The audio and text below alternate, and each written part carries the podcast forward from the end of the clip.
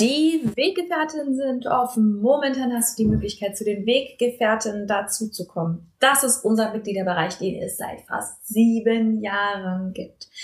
Wir begleiten dich in die friedvolle Elternschaft. Es ist der größte Mitgliederbereich für friedvolle Elternschaft im deutschsprachigen Raum.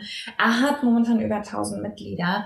Wir begleiten dich mit jeder Woche Input, mit zwölf Monatsthemen, von denen wir wissen, dass das die Kernthemen sind, mit ExpertInnen und vor allem mit einer moderierten Community, die dich wirklich versteht, die dich wirklich unterstützt, auch wenn und weil du unperfekt bist.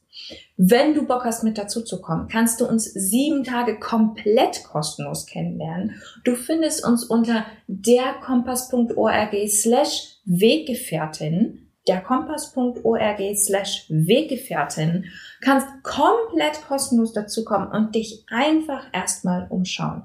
Neben all dem, was ich gerade gesagt habe, der Community, den Monatsthemen, bekommst du auch Zugang zu psychologischer Beratung, zu Kursen, zu Workshops, zu vielem, vielem mehr, was wir für die Community veranstalten. Es lohnt sich absolut. Lern uns sieben Tage kostenlos kennen. Und keine Panik, wir sagen dir vor Ablauf der sieben Tage Bescheid, fragen dich, ob du bei uns bleiben willst. Und wenn du keinen Bock hast, dann gehst du wieder. Schließlich soll es für uns alle passen.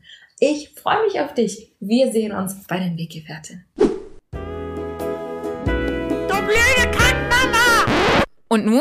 Nun ist es Zeit für Schrecklich Nett der Podcast für Eltern, die keinen Bock auf Erziehung haben, aber nicht wissen, was dann. Moin, moin, moin. Die heutige Folge kommt direkt aus einem Gespräch, was ich mit einem einer von euch auf Instagram hatte. Ihr schreibt mir ja immer mal wieder so liebe Nachrichten und wir diskutieren. Und in diesem, nach diesem Gespräch oder während dieses Gespräches habe ich gedacht, Mensch, darüber müssen wir mal mehr reden. Und zwar will ich heute ähm, mit euch darüber sprechen, was wir verpassen als Erwachsene, wenn wir Kinder ablehnen, wenn wir klein, Kinder klein machen, welchen Schaden wir uns zufügen durch Adultismus, die Abwertung von Menschen aufgrund ihres jungen Alters. Was meine ich damit? Mm, systemische Gewalt hat, und Adultismus ist eine Form der systemischen Gewalt, immer noch eine andere Seite. Die ist nämlich diejenigen, die die Gewalt ausüben, versuchen gleichzeitig auch den Ansprüchen selbst zu genügen, dass sie sich auf eine bestimmte Art und Weise nicht verhalten dürfen. Ähm, wir sehen das zum Beispiel, ähm, wenn wir uns Sexismus anschauen, das Patriarchat, da sehen wir, dass diejenigen, die eigentlich in der Macht sind und andere abwerten, und das ist Teil des Spiels, dass andere abgewertet müssen, um sich ähm, entsprechend einordnen und überordnen ähm, zu können, also Menschen, die als Männer wahrgenommen werden, dass diese Personen selbst leiden, dass diese Personen selbst ganz viel verlieren von ihrer Menschlichkeit und ganz viele Dinge nicht, ähm, nicht mehr spüren können, nicht mehr erleben können, nicht mehr sehen können. Und wir sehen eben auch, dass das zum Beispiel in diesem Fall auf die psychische Gesundheit ganz große Auswirkungen hat.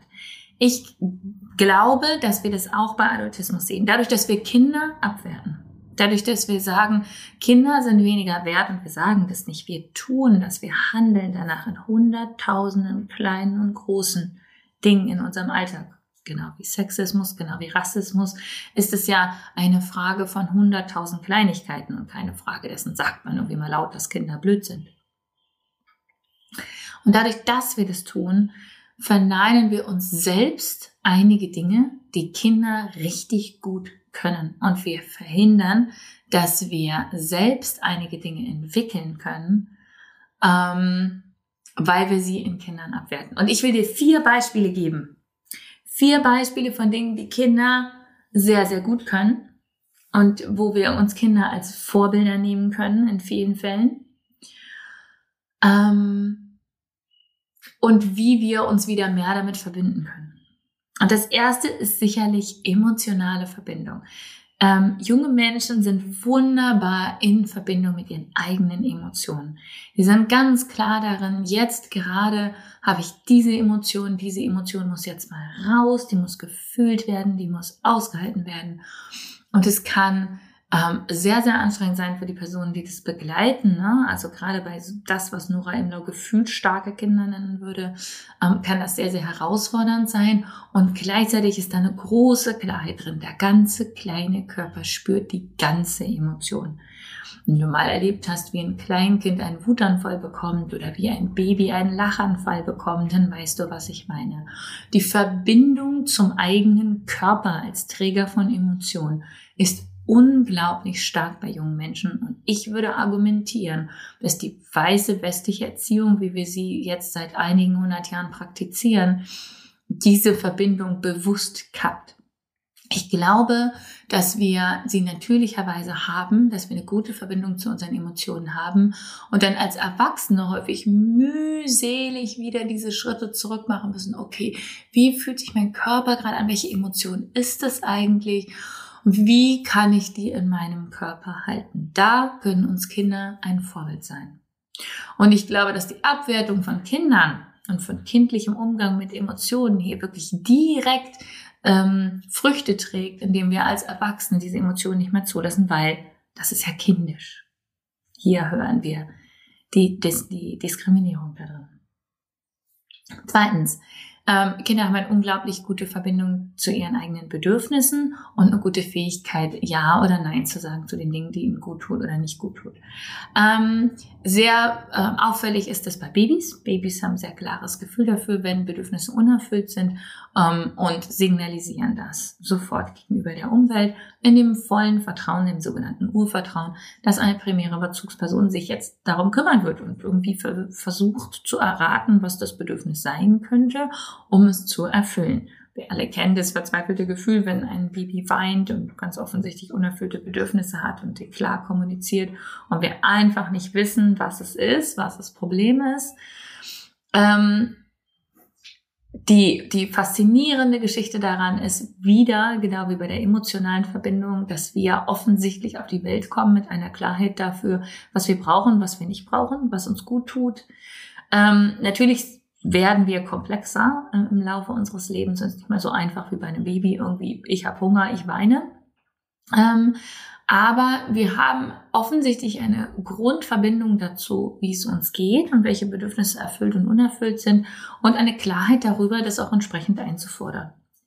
Again glaube ich, dass hier das Kleinkindalter eine große Rolle spielt. Im Kleinkindalter passiert das, was wir bis vor kurzem noch Trotzphase genannt haben. Kann man sich vorstellen, wie ähm, abwertend ähm, wir darauf reagieren, wenn wir das schon so nennen, ähm, indem ähm, junge Menschen sehr häufig genau das lernen, also verbal auszudrücken, emotional auszudrücken, was sie wollen und was sie nicht wollen. Und wir haben leider eine traurige, in der westlichen weißen Erziehung, eine traurige Geschichte von Unterdrückung ähm, dieser Bedürfnisse, Unterdrückung des Ausdrucks von Bedürfnissen. Und wieder das gleiche Spiel wie bei den Emotionen. Haben wir eine ganze Horde von Erwachsenen, die absolut keine Ahnung haben, was sie wollen oder was sie brauchen, die in Therapien rennen, damit sie das wieder rausfinden können. Und die überhaupt nicht wissen, wie sie danach fragen sollen, selbst wenn sie wissen, was sie brauchen, sie nicht wissen, wie sie Nein sagen dürfen, können, sollen, wann überhaupt, wann das angemessen ist. Ähm, wir haben darauf fußend ganz viele psychische Erkrankungen und ich möchte wieder darauf hinweisen, junge Menschen können das. Wir kommen auf die Welt mit dieser Klarheit. Das wird bewusst und systematisch zerstört von Erziehung.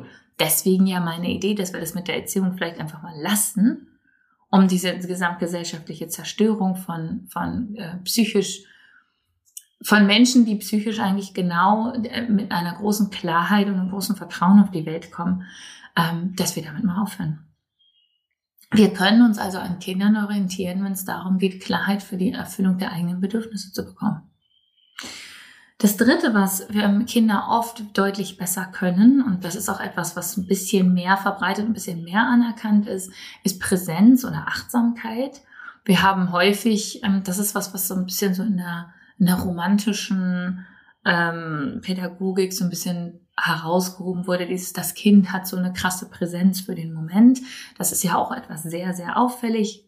Äh, auffällig ist ebenfalls etwas, was besonders im Kleinkindalter auffällt und was ebenfalls systematisch, ich glaube nicht so sehr im Sinne der Erziehung unterdrückt wird, das wahrscheinlich auch, ähm, aber was vor allem ähm, einfach aufgrund der Welt, in der wir momentan leben, gar nicht den Raum bekommen kann. Ähm, Kinder haben eine große Fähigkeit dazu, sehr präsent zu bleiben mit sich selbst und mit der Welt. Wir haben das eben in Bezug auf Emotionen und Bedürfnisse schon ähm, angeschaut, aber das gilt auch für die Welt, für die Situation, in der sich das Kind gerade befindet, für die Person, der es gerade gegenüber ist.